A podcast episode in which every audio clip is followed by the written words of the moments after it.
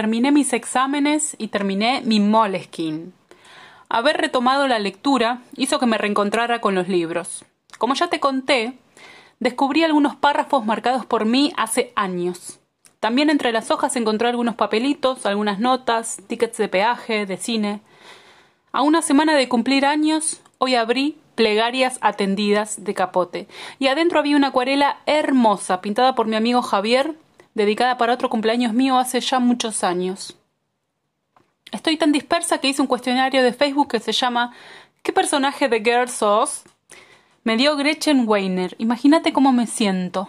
Así que voy a permanecer lejos de cualquier mirada.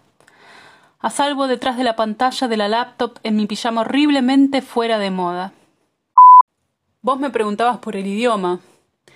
No tengo mayores dificultades, excepto cuando se trata de describir emociones o algo más profundo en una conversación. Por ejemplo, las metáforas me cuestan. Y eso me frustra porque mis conversaciones se vuelven literales. Y creo que es justamente ahí cuando aparece algo de uno, cuando uno puede darle una vuelta al lenguaje.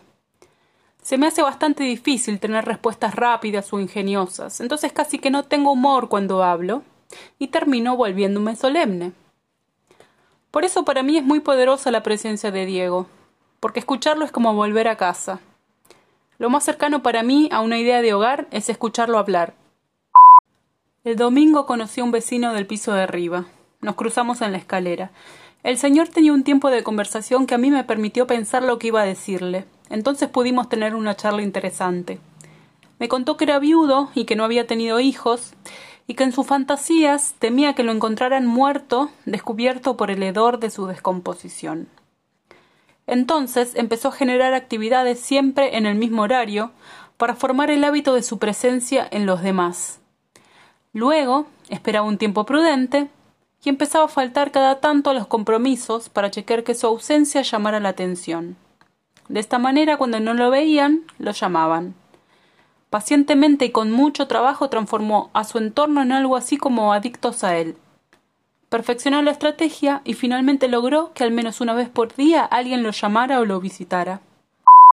Me acordé que cuando era chica me hacían salir con la bombacha limpia por si tenía un accidente y tenían que llevarme de urgencia a un hospital. Y no sé por qué me acordé también del velatorio de mi abuela. A mí, que siempre me habían dado impresión los velatorios, en el de mi abuela vencí por completo esa sensación. Me paré al lado del cajón, a la altura de su cabeza, y le acaricié la frente, donde tantas veces ya la había besado. No estaba más, pero el cuerpo todavía daba de dónde sujetarse antes de que desaparezca. Entraron los empleados a sellar el ataúd, me preguntaron si yo quería estar presente mientras trabajaban. Les dije que sí, Total tenía el resto de mi vida para desmoronarme, para llorarla y arrepentirme de no haberla tomado más veces de la mano antes de que ella no pudiera apretarme de nuevo con las suyas. Mi vecino me contó también que de niño era muy muy pobre, que trabajó a un costado de la autopista de su pueblo vendiendo frutas y que en poco tiempo su patrón descubrió que era más práctico dejarlo dormir en el trailer que estaba al lado del camino que volver todos los días para llevarlo y traerlo. Se acuerda que las primeras tres noches no durmió del miedo que tenía. Miedo a algo horroroso y sin forma, miedo al silencio, pero que primero con desconfianza y después con aceptación empezó a escuchar en ese silencio los autos que viajaban en la madrugada. Adiestró el oído y sentía los coches llegar desde lejos, aumentando el ruido de las cubiertas sobre el asfalto.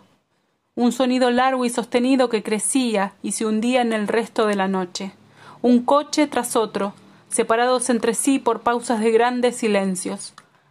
Luego de algunas noches, el arrullo del caucho sobre la brea le recordó el sonido de las olas. El horizonte detrás de él eran los médanos. El olor a animales muertos al costado de la autopista era el de los peces muertos en la arena. Me contó que no conocía el mar, pero se acordaba de su madre lamentando que sus únicas vacaciones habían sido los días de luna de miel. Me dijo que en verdad tampoco conocía a su verdadera madre, pero eso lo descubriría mucho tiempo después de conocer el mar.